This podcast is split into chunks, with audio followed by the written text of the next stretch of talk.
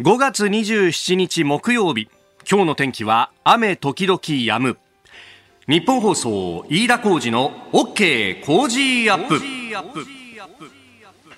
朝6時を過ぎました。おはようございます。日本放送アナウンサーの飯田浩二です。おはようございます。日本放送アナウンサーの新業一華です。日本放送飯田浩二の OK 工事アップ。この後8時まで生放送です。昨日のオープニングでえー、皆既月食があるぞっていう話をしましたけれども、はい、いかがお過ごしでしたでしょうか。あの、新業アナウンサーは本当に律儀でいい子だなと思ったのがですね、私がぼーっとですね、あ、そろそろ子供も迎えに行くべがと思って、えー、夕方ぐらいにですね、家でぐだっとしていたら、LINE が入って、えー、あの、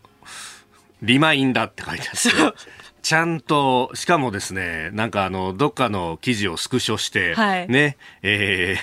こうやってこの方角に月が昇ってきてこっからかけますよっていうですね詳細な記事をちゃんと送ってきてくれたっていうね、ええ、ありがとう。よかったです。忘れてないかなと思ってこれがまたジャスト7時ぐらいにですね。そうそうそう。ねちょうど月が昇ってくるぞぐらいの時間帯にちょうどこう送ってくれるっていう優秀だなということ。非常に思ったんですけど。何も出ませんよそんなこと言っても。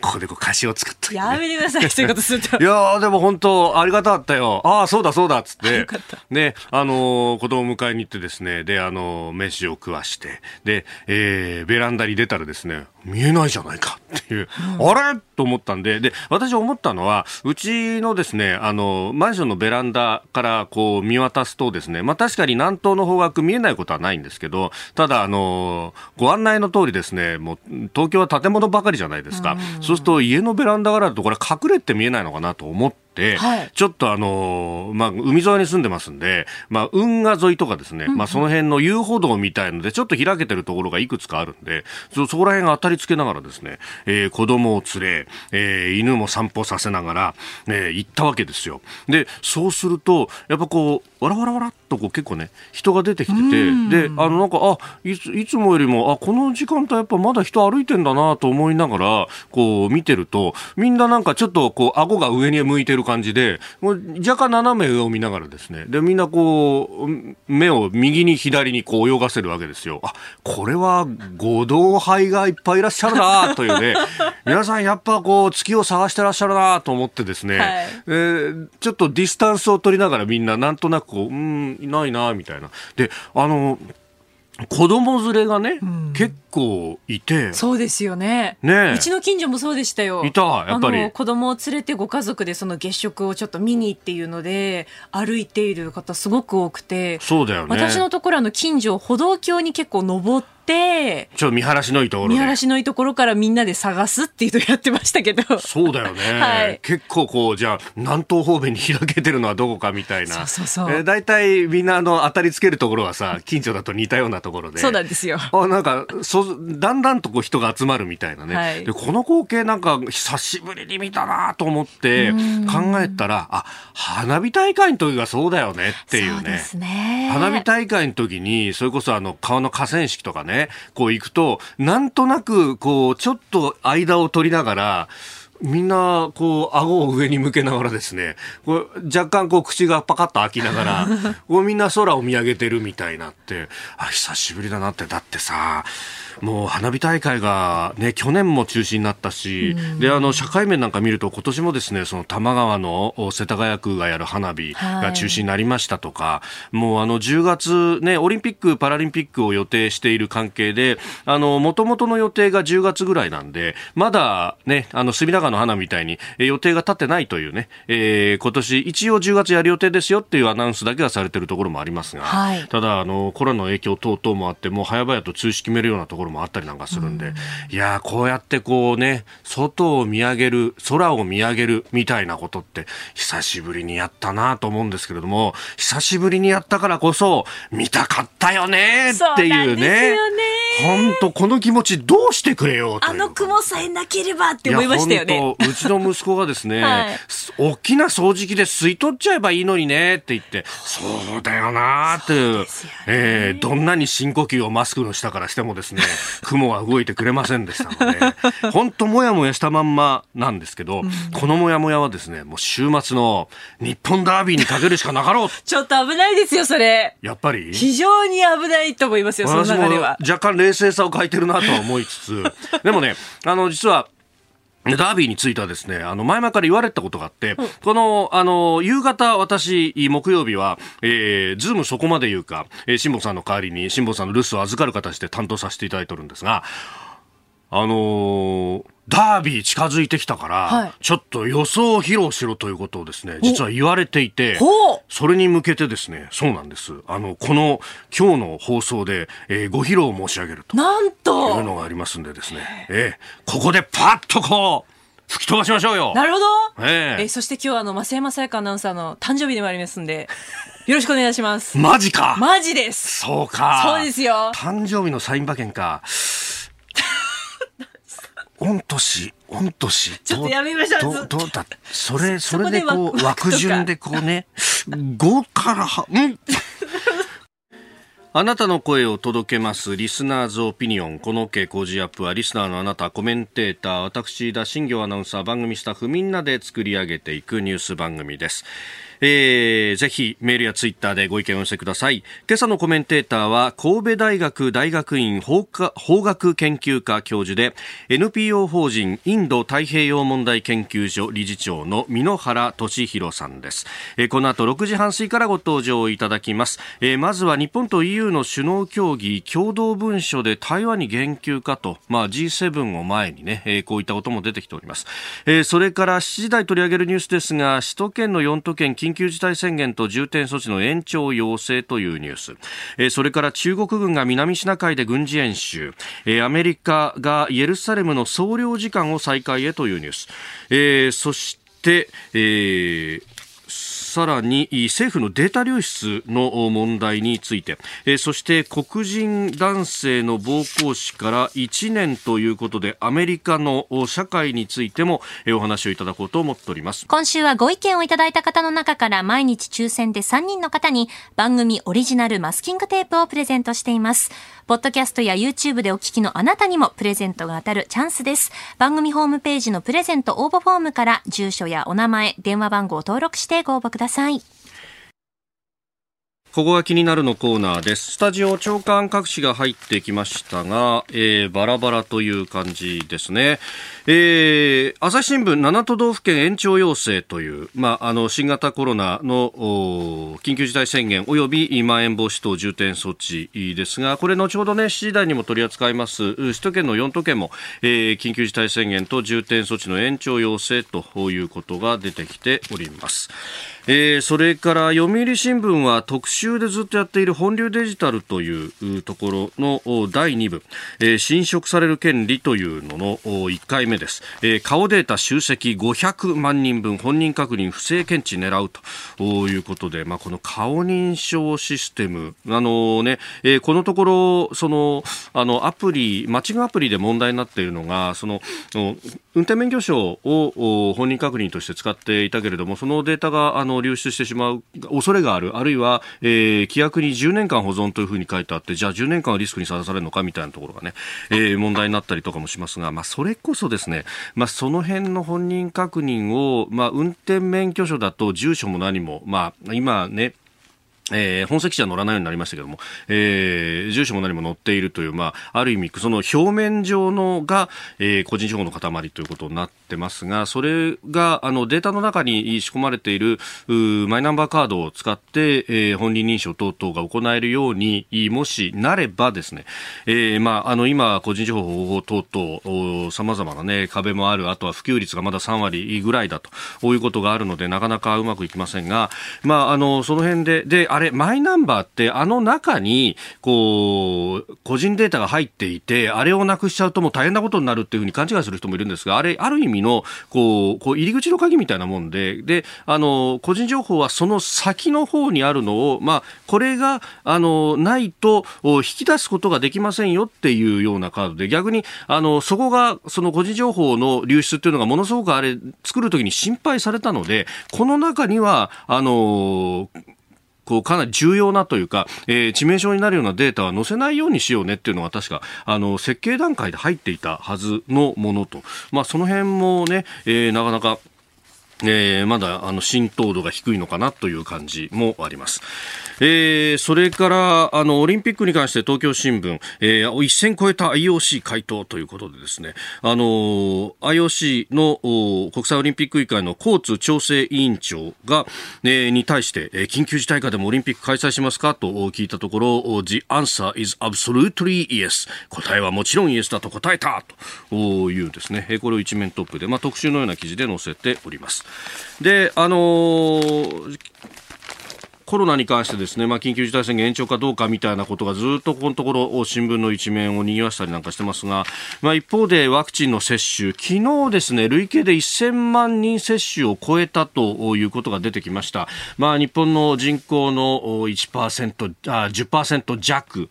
が、接種を終えた1回目少なくともという形になりましたが、まあ、この現場についてですね、いろいろメールもいただいておりまして、こちら潜在看護師さんは長野松本の方、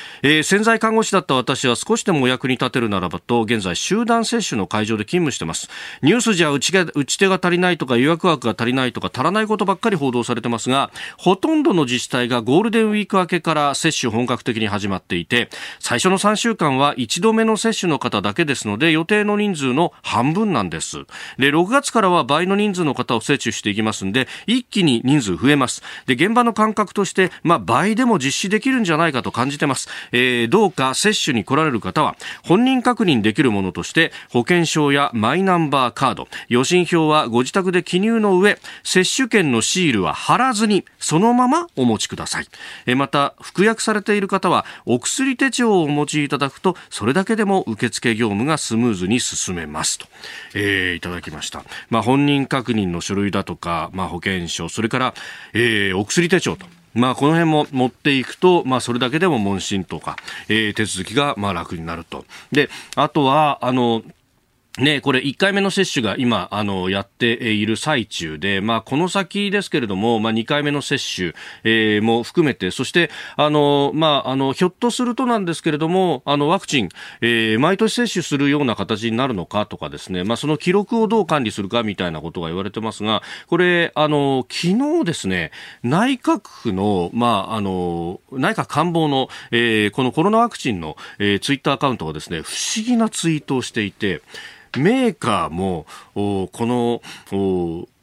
接種記録に関しての、えー、アプリを推奨するアプリというのを出してますんで、メーカーのホームページとご確認くださいと。メーカーっていうのは要するにワクチン作っているところなんで、ファイザーだとか、えー、モデルナだとか、ということになるんですが、一切リンクが貼っていないんですよ。で、これよくよく調べると、アミレットっていう、ヘルスアミレットっていうアプリがあって、で、あの、これを、まあ、ファイザーはすでに認証していて、で、モデルナもこれ使ったら便利ですよという感じで、まあ、あの、おすすめをしているというのがあるんですが、これがですね、不思議なことに、えー、なかなかこう普及していないと。で、よくよく調べると、あの、製薬会社については、あの、自分のところでこれをアピールするというのが、こう、薬事のですね、中の、広告規制というのに引っかかってきたりなんかするんで、なかなか言えないというのがあるらしいんですが、ですが、このアプリ、あの、お医者さんたちもですね、作るのに結構、あの、コミットしながらやっていたというものだそうで、で、あの、結局個人の接種記録っていうものを、あの、自分で証明するるっていうのがなかなかできづらいと。なんか接種券の脇のところに仮でですね、え、接種証明みたいなものをこうくっつけて、かっこ臨時みたいな風にしている自治体もあるようなんですが、まあ確かに、え、全国共通でっていうのが、今、あの、あるとしたらこれなんだろうというところと、まあこれ、そのメーカーもお墨付きを与えているというような、え、こともありますんで、まあこういったツールもあるぞということ、え、ご紹介いたしました。えー、ここが気になるでした。えー、この時間からコメンテーターの方々にご登場いただきます、えー、今朝は番組初登場です。神戸大学大学院法学研究科教授 NPO 法人インド太平洋問題研究所理事長の箕原俊弘さんです。おはようございます。おはようございます。よろしくお願いします。よろしくお願いします。さあまずはですね、えー、この時間日本と EU の首脳協議共同文書で台湾言及かという見出しが出てきているんですが台湾についてってすごくここのとこ注目されてきてますよね。おっしゃる通りですね、えー、はいはい。これ、あの、まあ、EU も、だいぶこの東アジアに対して、まあ、コミットしようとしてきてるっていうことの表れと見ていいですか？あの間違いなくそうですけど、他方でも EU って27国ありますので、はい、意外とですね、あのいろんな国がありますし、まあ、中国に対して、うん、あのもっと理解がある国もあるわけで、はい、そこをですねあんまり一枚岩として見ない方がいいのかなと。でとりわけヨーロッパの EU の中における海洋国家ですね、はい、あのしかもしっかりとした海軍を持っている国がえー、とりわけこの、えー、南シナ海、えー、あるいはインド太平洋に関心を持っていると理解すべきですね。はい、なので EU というとですね、はい、あたかも、えー、一つの、えー、このね、えー、塊っていうイメージを持ってしまいがちですけど、はい、えー、実際は、えー、やや違うのかなと思ってます。やっぱあの内陸のハンガリーだとか、まあ、東に近い国々っていうのは、まあ、中国のお金の部分も当てにしたりとかっていう国も中には多い、ね、いやもちろんそうですね。はい、あと、まあ、あの国内問題に介入されたくないとかですね、はい、特にハンガリーの場合はそういうところがあるんじゃないかと思います。で、あのー、この、まあ、共同文書、台湾言及というふうに書きますが、あのただ表現としては台湾そのものではなく、台湾ストレートと、台湾海峡というふうに書くことが多いですね。まさしくそこがね、あの気になるところですね。やっぱり台湾って言ってほしいんですけど、なかなかそれは踏み切れない、えーまあ、中国に対してですね、えー、遠慮がある部分じゃないかと思います。私はよく思うのはですね、はい、例えば日本海のえー、安全、平和と安定といった場合ですね、はい、それは果たして日本を指すのかと。これは間接的にね、はい、日本は含まれるでしょうけど、うんうんうん、日本のね、あの安全と平和、安定と平和というのと、日本海の安定と平和というのは、やや微妙に私、ニュアンスが違うと思うんですね。うん確かに、これ、しかも EU だけじゃなくて、日本もかなり気遣ってますもんね。もちろんそうです。そのもやっぱり中国は大国ですから、でそこでまあ台湾海峡と書いてるにもかかわらず、その台湾の部分だけ取ってですね、はい、台湾言及っていうのはですね、ちょっとあのなんかスポーツ新聞の見出し的だなという。なるほど。えー、今日あの外交に関する話題がかなり出てきますので、えー、8時まで解説よろしくお願いいたします。失礼します。えー、今朝のコメンテーターは神戸大学大学院法学研究科教授箕原俊弘さんです。引き続きよろしくお願いします。えー、台湾海峡についての話先ほどありました。で、えー、それについてもですねいろいろとこういただいております。メールやツイッターも。であのワクチンの話を書いてらっしゃる方がいらっしゃいまして、えー、中国台湾が、えー、これを持ってこようとしたところ中国に妨害されたんだっていうふうに蔡英文総統が言ったと、これがニュースにもなってますけどえっと、ビヨンテックの分ですね。はい。はい、えー、まあ、あの、いろんなところでそういうこう工作というか、なんというか、こうかけてきてると、台湾側はそう認識しているということですかね。はい。あと、他方でですね、なんかシノバック、えー、中国が開したワクチンを提供しますよと言ったりとかですね、なかなか、あの、意地悪やなと思います、意地悪やなと。で、それに対して台湾側は、これは統一工作じゃないかっていうような批判をしたりしてますね。はい。もちろんそうだし、あと、中米の方で今ワクチンが足りなくてですね、はい、あのご存知通り、中米にはあの台湾と国交を結んでいる国がまだありますので、そのあたりにですね中国のワクチンを提供すると。その代わりに台湾と断交しなさいというですね、はい、そう全然人道的ではないことをやってますので、まあ個人的な問題って感じてますね。まあその辺こうどうこう対処していくのかというあたり、後ほど7時台には、えー、中国が南シナ海で軍事演習というようなニュースも出てきました。まあ安全保障面であったり外交面というところをさまざま解説いただこうと思っております。今日もよろしくお願いします。ありがとうございます。ここでポッドキャスト YouTube でお聞きのあなたにお知らせです。ラジオ局日本放送飯田浩二の OK コージーアップ週末増刊号を毎週土曜日の午後に配信しています。1週間のニュースの振り返りそしてこれからのニュースの予定さらにこの春からリニューアルして株式市場の動きについてやコージーアップコメンテーターの対談コーナーなどをお送りします。土曜日もぜひチェックしてください。あなたと一緒に作る朝のニュース番組飯田浩二の OK コージーアップ。海外でお聞きのあなたそして関東以外の地域でお聞きのあなたからの参加もお待ちしています。5月27日木曜日時刻は朝7時を過ぎました。改めましておはようございます。日本放送アナウンサーの飯田浩二です。おはようございます。日本放送アナウンサーの新業一華です。あなたと一緒にニュースを考える飯田浩二の OK 工事アップえー、7時台もコメンテーターの方々とニュースを掘り下げてまいります、えー、今朝は神戸大学大学院法学研究科教授で NPO 法人インド太平洋問題研究所理事長の箕原俊弘さんです。引き続きよろしくお願いします。お願いします。では7時台最初に取り上げるニュースはこちらです。首都圏4都県緊急事態宣言と重点措置の延長を要請5月31日に期限を迎えます、えー、都の緊急事態宣言、えー、そして、えー、3県のまん延防止等重点措置の延長に対しまして国に対して共同で要望する必要があるのではないかここで、えー、解除に踏み切れ、えー、踏み切りますと、えー、むしろ待機間でですね感染が再拡大するということが懸念されて、おります。お聞きいただきましたのは昨日の知事をつなぐテレビ会議での小池都知事の発言でありました、まあ、東京には緊急事態宣言が出ている。その他の3県はまん延防止等重点措置が出ている。ということでこれを延長要請。ということであります。あの皆さん拠点にしていらっしゃるこの神戸兵庫も、まあ、あ宣言が出ていると。おあ、えー、緊急事態宣言ではなくて、まん延防止等重点措置でしたかね。いやいや、緊急事態になってますね。あ、はい、あ、そっかそっか、ごめんなさい。えー、街の雰囲気とか見るとね、本当もうなんか疲れ切ってる感じありますよね。いや、本当にそうですね。あの、やはり再延長が何度も続くとですね。はい。やっぱり人間精神的に参ってしまいますよね。うん。これ、あの、まあ、なんかずるずるずるずるとっていうようなね、あの、小出しの対策にも見えますが、皆さんどうご覧になりますか？いや、私もそう思いますし、あの、やはりですね、初動が遅れたっていうのはこれはもう否めないですよね。もっと早い段階でワクチンとかですね、はい、あのしっかり開発し、で、それを、あの、緊急事態っていうんであればですね、えー、それはもうまた知見をやり直しじゃなくて、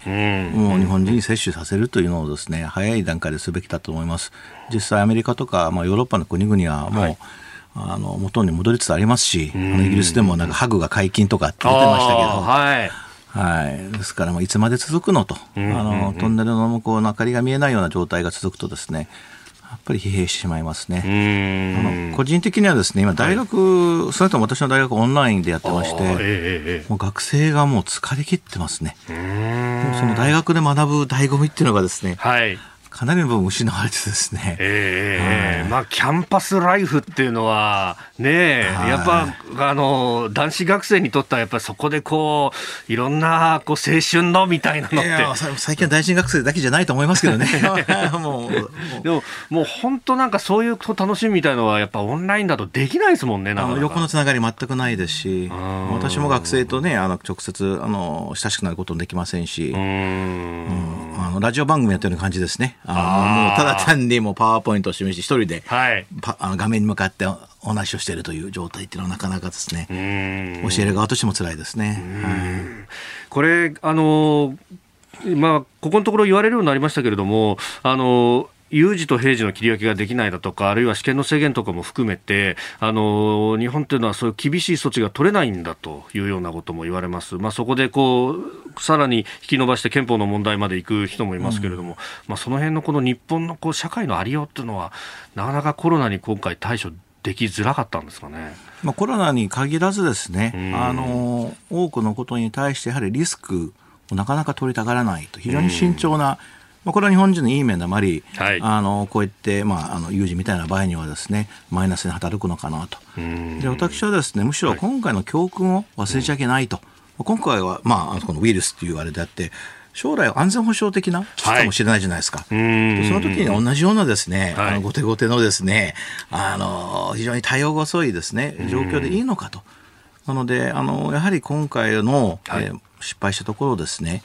きちっとあのタスクフォースなり作ってですね、はい、精査するアメリカもですね、新人案9.1の後、必ずやりますよね。今、あの、1月6日の議会主導の後、はい、あの、襲撃の後をどうするかってちょっと揉めてますけど、やっぱりしっかりとですね、何がどこで良くなかったのかってやるべきじゃないかなと個人的に思います。これ、アメリカが、まあ、今、ワクチンが出てきてで成功してるぞ、経済も回りかかってるぞっていうふうになってますけど、やっぱりあれって初動でかなりこう亡くなる人が出たっていうのを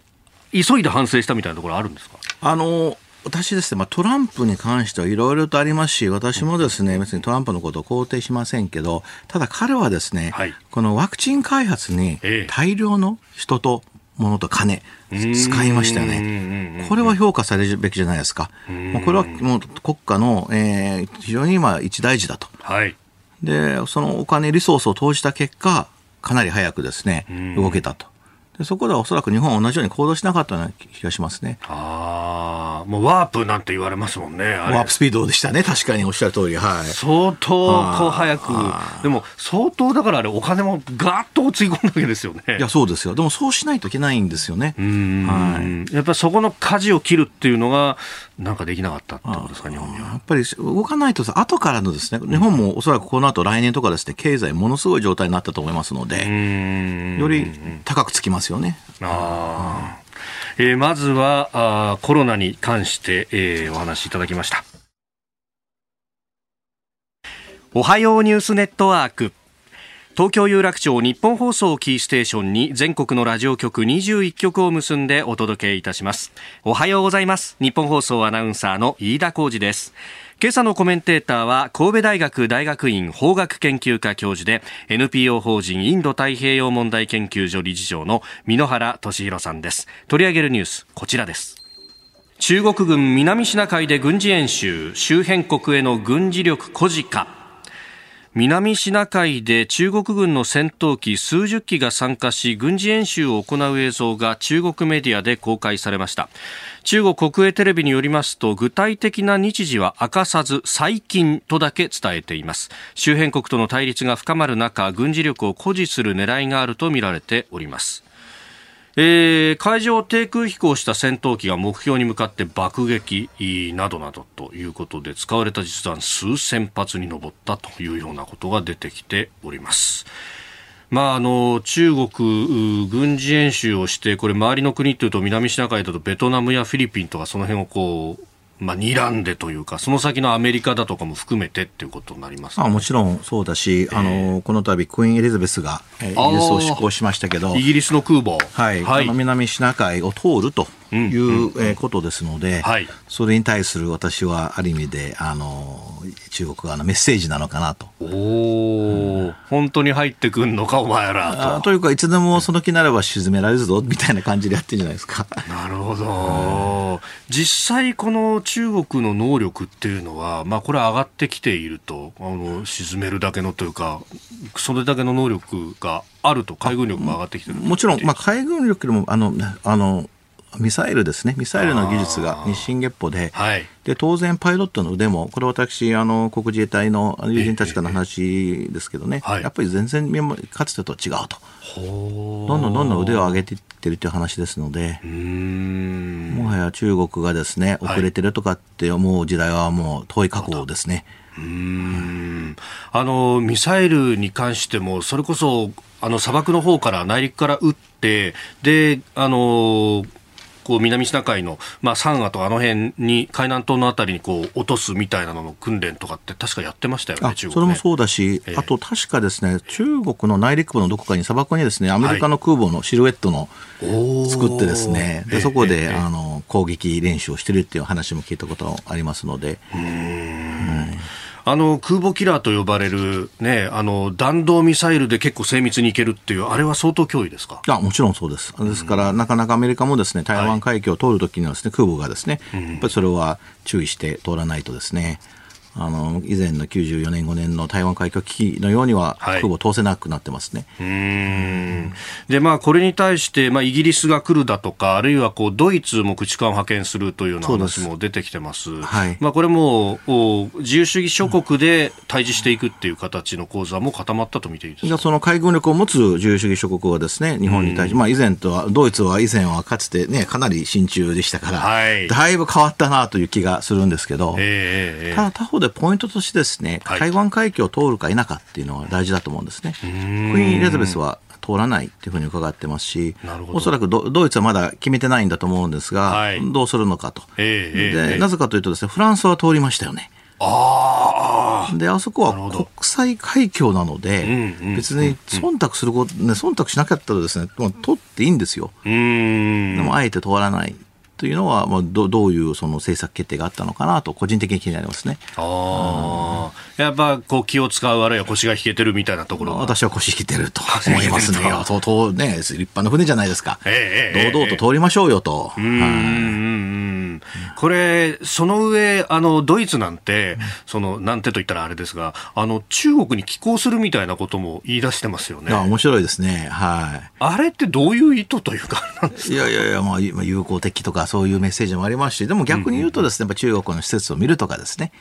そういったことも可能になりますよね。なるほど、はい、中国側としても、行くよって言われたら、さすがに断るわけにもいかないと。いやいや、まあ、それは中国が決めることなんですが、えー、はい、でもなかなかドイツとしては面白いですね。うん、はい、いや、あれを見て、あのニュースを見て、いや、やっぱりドイツは親中だもんな、弱腰なのかなっていうふうに見ちゃいがちだったんですけど、いや、決してそうでもない。決してそうではないと思います。私の知ってるドイツの外交官たちの話聞くとですね、えー、そういうことは絶対ないですね。ドイツも、あの、ここのところ、その、去年ですか、あの、対インド太平洋戦略みたいなものをこう出し、はい。はい、出しましたね、はい、やっぱりこう中国に対してというスタンスはだいぶ変わってきたというふうに見ていい？もう次々ドイツの企業、中国に買収されて、ですねやはり人権問題っていうのは日本より敏感ですから、はい、このあたりがあの懸念としてあるようですね。もう他方で、イギリスとかドイツが軍艦を日本まで派遣するというのはですね、これものすごいお金がかかることであって、そのあたりも考えないといけないですね。ですからサステインできることはないんですよ。あ何度も何度もでき何度も何度もできないと。ですから非常にある意味でですね、まあ、広報外交というかですね、ショーザーフラッグ的なですね、プレゼンスを、っていう意味で意味は効果あると思うんですけど、やっぱりあの一度来てですね、あと5年来ない、10年来ないとですね、やっぱり効果を薄れていくんじゃないのかなと。やっぱりポイントとしてはですね、はい、あの常にある存在である、そこを目指していくというのがですね、大事かなと。で、今回イギリスの船、あの、注目していただきたいのがですね、はい、米軍が乗ってますよね。海兵隊が。はい。ええ、でこの英米関係の特殊性っていうのはですね、私は日本がですね、はい、あの目指していい方向じゃないのかなと。でこれはアメリカともそうですけど、はい、えー、さらには多角的にですね、えー、フランス、イギリス、ドイツとですね、何らかの形でより連携をですね、強化していくと、お互い船乗り合おうっていうのがどこまで今の枠組みで可能か分かりませんけど、はい、あのやっぱりそういう時代に来てるんじゃないのかなと、あのワンチームでスクラムを組む、この姿勢ですね。そうすると、で、その、こう、輪を広げるというか、クワッドとかいろんな仕組みありますよね、オーストラリアとかインドとかと。はい。はい、まあ、そういうところもどんどん広げていくっていう形。もちろんそうです。あの、クワッドの名前はどういうふうに変えていくか分かりませんけど、はい今、クアッドっていうのはどちらかというと同床異夢的なところがありますから、やっぱりインドの考えてるクアッドとオーストラリアが考えるクアッドは明らかに違うわけで、あの向いてる方向が違いますので、むしろ向いてる方向が似た者同士がですね、一つ核としてなっていくべきじゃないのかなと、私は思いますね。うん。そうすると、まあ、そこにこう、台湾という、まあ、あの政治体制として、まあ、あるいはもうこれ、国として見ていいと思うんですが、はいはい、台湾という存在も、何らかの形でここもこう一緒になっていくいや、もう当然そうですね。あとはですね、日本だと今少し難しいんですけど、はい、私、韓国はですね、あの大事な国だと思ってるんですね。日本の隣国ですから。あと地政学的に非常に大事な位置を占めてますので、あの韓国はですね、今、ムン・ジェインでなかなか大変ですけど、はい、あの来年選挙です。選挙ですね。でそこでまあ韓国がですねよりリアリズムを持つ国になると、はい、期待を込めたらですねやっぱりここはですね切り捨ててはいけないと、また連携をですね続けなきゃいけないと思いますし願わくばクアッドの重要性を認識してもらうと。であとフィリピンですね、はい、ここ全部つながってますので、フィリピン、台湾の下ですよね、はい、で、まあ、インドネシア、インドと、私はこの J の、逆 J の形した、これが非常に大事なのかなと。でフィリピンも来年選挙ですよね。あなるほど。出てれてもムン・ジェインも一期でそれ以上できませんので、はい、大きく来年変わるんじゃないのかなという、まあ、これ北半分期待ですね、はい、があります。なるほど、あのやっぱかつてこう自由と繁栄の子っていう、はい、ありましたけど、はい、まさにそのこう概念になっていく。ね、はい。でもっともっとですね、ええ、あのやっぱ中国はその周辺国から圧力を感じていくんじゃないのかなと。思ってますね。これ、インドネシアだとかフィリピンだとかっていう巻き込んでいく、でももともとベトナムだとかっていうのはこう中国に対峙的なスタンスも取っている国でもあると、まあ、そうです。ASEAN 各国をそこで巻き込んで、はいまあ、ベトナムはもも少し難しくてですね、共産党同士兄弟ですから、ね、お兄さんなので、うん、お兄さんちょっとね、あの最近と思ってるんですけど、はい。あのアメリカが例えば人権外交をガンガンやっていくとしますね、そうするとベトナムとしては非常に困るわけですよね。なるほど。人権で三つ星はつかない国ですので。うちも点々点と。でも中国はみたいなだからあんまりねあの追い込まない形が大事かなと。ああなるほど。味方を増やしていくのはポイントかなと思いますね。そこは構えは広く取りつつで特に価値観が 合う国っていうのはもっとこうギュッと凝縮してやっていくはいおっしゃる通りです。ただベトナムはタフ本当にタフな国国民性ですので、はいやはりあの味方につけたいですね。はい、それがで日本としてのこうやり方っていうのは、まあ、そこでどうなんですか、この自由と、まあ、あの自由で開かれたインド太平洋という旗をこう掲げてますが、はい、これ、ずっと掲げ続けていくっていうことが大切ですか？いや、もちろんそうだし、あと日本はですね、うん、今、外交がですね、あの、私はミドルロードと言ってるんですが、ミドルロード。はい。あの、ミドルパワーメンタリティ持って、ミドルロードというですね、はい、あの、米中の間行きたいというのは、私はこれなかなか、えー、継続させるのは難しいんじゃないのかなと。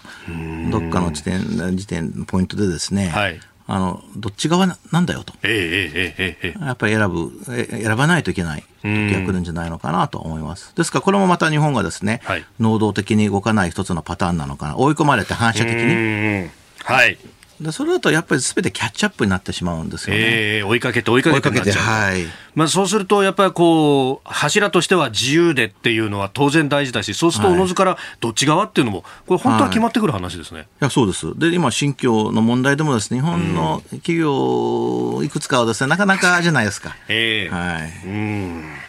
えー、この時間、えー、箕原俊さんとお送りしてまいりました日本書でお聞きの方この後も箕原さんにお付き合いいただきます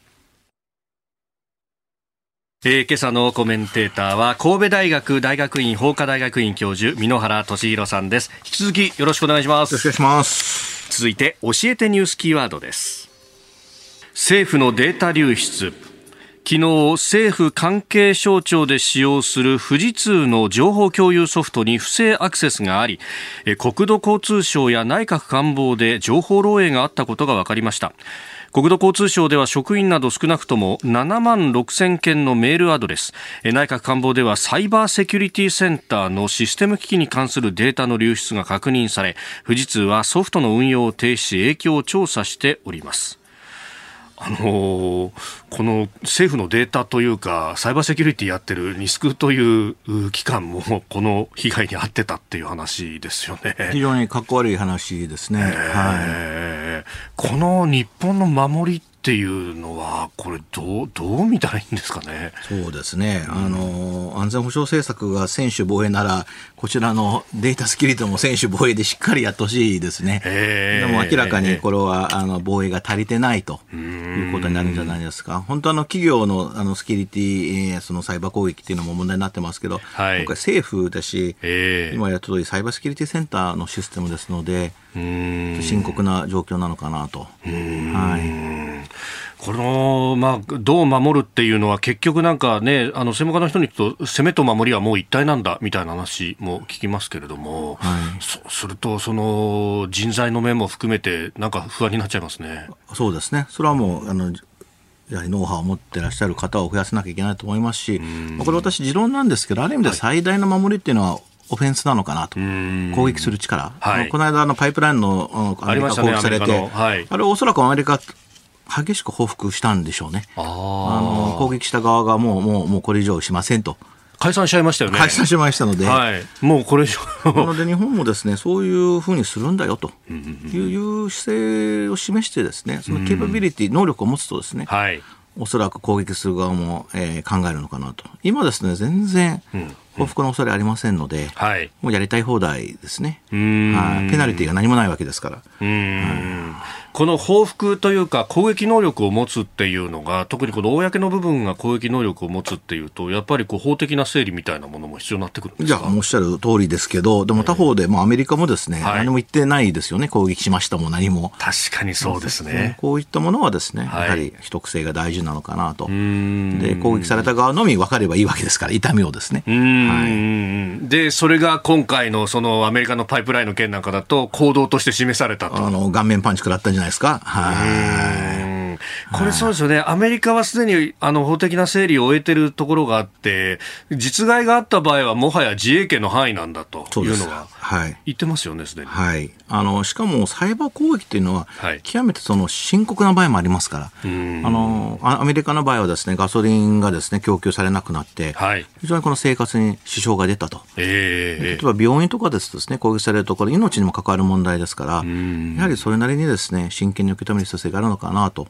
思いますね。はい。これ、そこのところでね、言うと、その法的な整理の部分って、あの、まあ、抑止力ってものをこうどう持つかみたいなのをサイバー空間の中で考えるっていうことになるわけですよね。はい、それはキーワードだと思います。抑止力と。えー、抑止力。で結局はです、抑止力というのはですね、はい、そのオフェンスの、えー、ケバビリティですね、能力を持つということですので、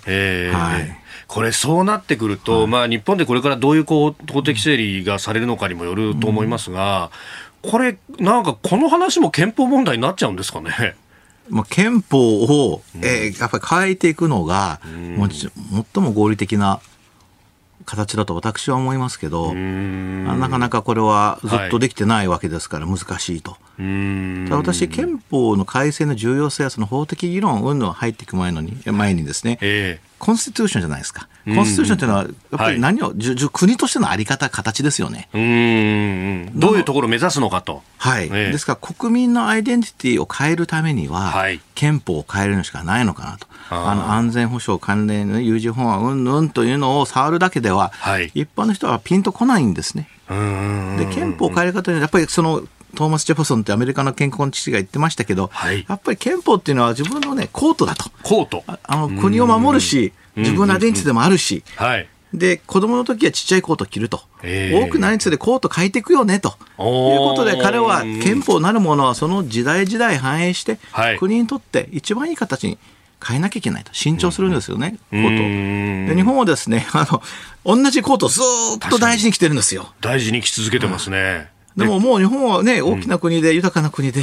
でしかも責任があるじゃないですか、大国としての。はいえー、ですからやっぱコートを変えなきゃいけない時が来てるんじゃないのかなと思うんですけど。その上、環境も変わって、気候が変わって、なんか、おこれ、分厚いコート着ないと寒いかもしれないぞってなってきましたね。そうです、そうです、まさしくそうですね。ねはい。いつまでこのコート着てんだと。あんなだいぶ空いてますからね、もう日本のコート。やっぱ70年以上着続けてくると。うん確かにおっしゃる通りです。面白いですね。でも、本当なんか全ての問題がここにぶち当たってくるような気がしてならないんですが、えー、今日のキーワードは政府のデータ流出についてでありました。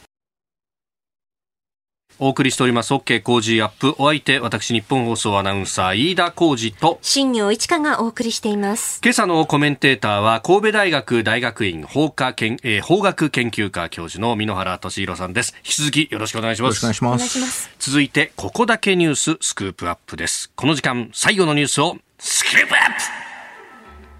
アメリカ黒人男性の暴行死から1年バイデン大統領が遺族と面会アメリカ・ミネソタ州で去年5月黒人男性のジョージ・フロイドさんが白人警官から暴行を受け死亡した事件から25日で1年を迎えました。この日バイデン大統領はホワイトハウスでフロイドさんの遺族と非公開で面会しその後の声明で人種差別解消へ真の変化が必要だとして人種差別などを禁じる警察改革法案の議会通過を訴えました。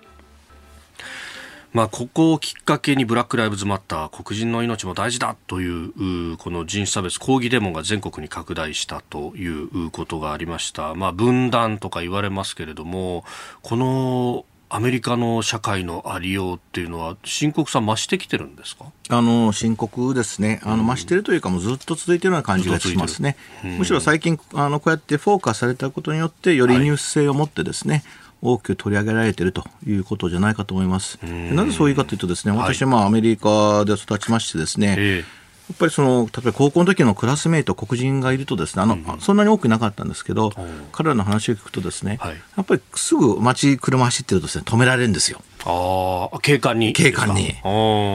で、その理由はですね、特に何も、別にその運転が荒っぽいとかなくてですね、ただ単に黒人だからなんですね。はい、逆にまあ、私のようなアジア系とかですね、はい、えっ、と、白人は当然止められませんので、なので、それだけでやはりプロフィーリングされてしまうと。はい。私いつものはですね、やっぱ黒人であってアメリカで住む、生活するというのは、うんうん、やっぱり辛いんだろうなと、いろいろと、やっぱりその困難やはり理解しないといけないと。うんそこで止められるっていうのをこう頭に入れながら、そうすると、俺の保険大丈夫だったかなとか、免許証ちゃんと持ったよなとか、そうなんですよ。そういうの一時こう、ドキドキしながら生活やっぱり警察の前では完璧にいなきゃいけないという、彼らも構えてしまいますよね。それってやっぱりこう親からも教えられながら育つとかそれも当然そうです。もうあの撃たれて死ぬよと。なので警察からは逃げないとかですね。ああ逃げたりしない逃げてしないと。やっぱりそれは、えー、親が、あの子供にですね必ず話すことと聞いてます。私はそんなことなかったので、もう全く違いますね。今はもちろんアジア人に対するい。ろいろと事件が問題になってますけど、はいね、まあちょっと次元が違う話ですので、はい。まあ、下敷きとしてもともとそういうのが、これだから公民権運動とか、ね、はい、法律もできてっていうところはあったけれども、はい、やっぱり染みついたものはなかなか取れないっていうところあの終わってないってことですね、それこそ南北戦争で、あの奴隷制がなくなってですね、はい、でそれからもですね1960年代じゃないですか。ええええ。そうですね、南北センター1860年前後、ね、そうですよ、だから100年かけてですね、でさらにそれからまあ約60年経って、でまだやっぱりアメリカという国は、はい、あのその人種問題においてやはり完全性を求めようとしているというままず途中ですね。でただその己を良くしようというこの姿勢を私評価すべきじゃないのかなと思います。不完全なんだけどその不完全性を認めた上でですね、はい、より良いものにしていくと。で紆余曲折あるんですけど、はい、でも目指すのはよりベターな社会を目指す。社会と国ですね、国家の在り方。はい、で、その紆余曲折の中に、まあ、いわゆるそうキャンセルカルチャーみたいにこう言われる、こう、はい、まあ、あの、ある意味、こう、黒人擁護をしない人たちっていうのは差別主義者だっていう、こう、変換みたいな感じで、こう、批判されるっていうのに、また白人の人たち、特に中間層の男性がこう、イラッときてるみたいなのも報じられたりとかもしますが、この辺ってどう？あの、私のこの間、この間、この、2年前ですかね、あの、あの、アメリカが最後言ったのがですね、はい、あのこのパンデミックになってしまいましたから、あコロナ前に。コロナ前に。でそこでですね、私のアメリカの白人の友人に話したらですね、彼がですね、いや、今ね、白人であるということはかなり辛いんだよと。今度はそっちに。白人であるあることによってですね、もう人生がすべてスムーズに進んだと。はい、あの特権階級と思われてしまうと。はい、なんかマイノリティのあの部下たちに喋る際には、ものすごい注視喋ってるよと。少しでも何か言うと問題発言になってしまうからと。はい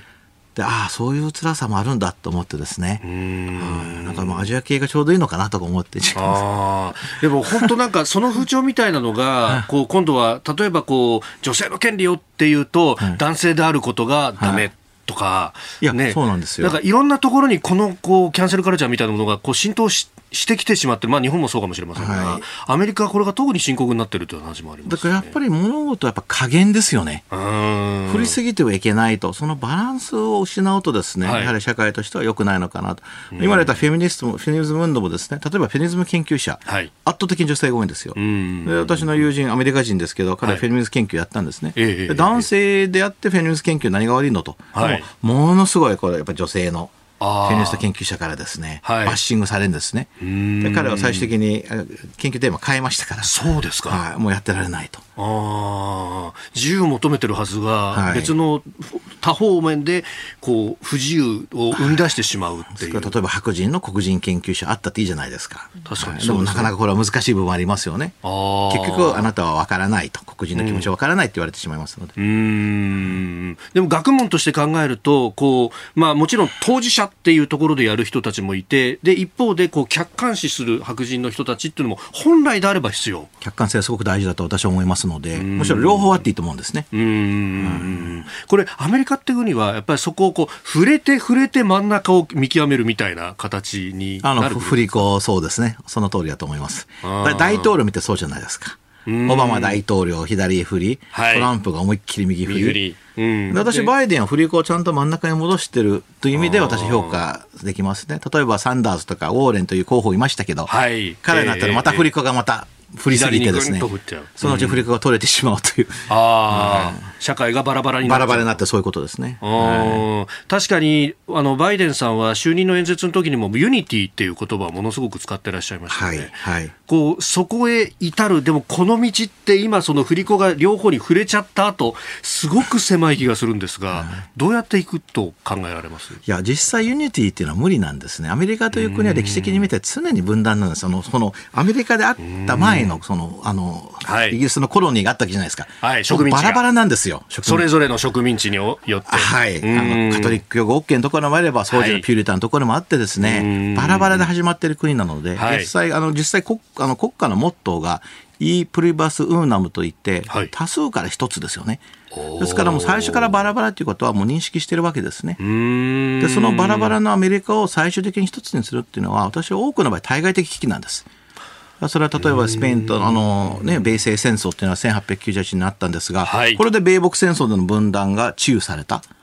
あるいはですね、太平洋戦争はもう異例ですね、はい、その時のアメリカは実はすごく分断されてましたので、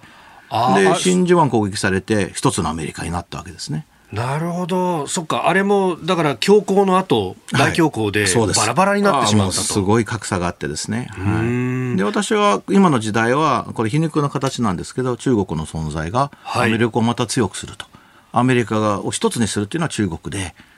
ですから中国の存在は、私はアメリカにとってやっぱりこれはですね、必要な存在と思いますね。なるほど、あその文脈、やっぱりこう大きな、大きな対立、相手っていうものがあると、一つにはアメリカは必要だと思います。結局、アメリカを潰してダメにするのはアメリカ人なんですよ。うん。で、その、あれですね、あの、自己免疫疾患みたいな感じでですね、はい、それをストップさせるのがやっぱり、外からの実際の、この危機となりうる脅威を与える存在なのかなと。なるほど。冷戦の後は、その巨大な敵ってものが、まあ、ある意味、いない時代が続いて、そそこで、こう、バラバラになってきて冷戦終焉後のアメリカはですね、本当にもういなかったので、はあ、の歴史の終焉とか言って喜んでですね、はい。はいなるほど。でも確かに、米西戦争の後、30年かかって、その後、太平洋戦争があった、はい、で冷戦が終わり30年まさに今経ってきて、そうですね、新たな新冷戦なのかどうなのかっていうのが来た、これはサイクルなんですかね？私は歴史というのはサイクルがあると思う、あのなんですか、繰り返されるわけじゃないんですけど、ええ、歴史は因を踏むと思ってますね、あのやっぱりパターンがあるんですね。うん。ですから、その大国に対して、その覇権を挑戦する。はい例えばスペインからイギリスの時代、イギリスからアメリカの時代、はい、常にオランダ、フランスとか挑戦者いたわけですよね。まあ、ひょっとすると太陽戦争における日本も。日独伊も間違いなくそうですね。はい。なるほど。なので今はやっぱり中国は挑戦させてきてでアメリカはその挑戦にですねきちっと立ち向かってですね、はい、まあ最後は勝利しなければならないと。でそれがアメリカを強くすると私は思ってます。なるほど。で、陣営で挑むっていうのもそこのこう流れの中にあるわけですね。以前ほどアメリカは強くないので、はい、ぱり仲間の存在、極めて大きいですね。なので日本が大事になってくるんですよ。日本がここはステップアップしないとですね、もっと高いレベルでですね。アメリカお願いしますじゃなくて、日本どう守る、そこにアメリカをどう引き込むっていう。もう一緒にやろうという、その気持ちですね。はい。えー、今日のスクープアップ、まあ、アメリカの社会のありよう、そして、えー、このサイクルというところもお話しいただきました。このコーナー含めてラジコタイムフリー、ポッドキャスト、YouTube でも配信していきます。番組ホームページご覧ください。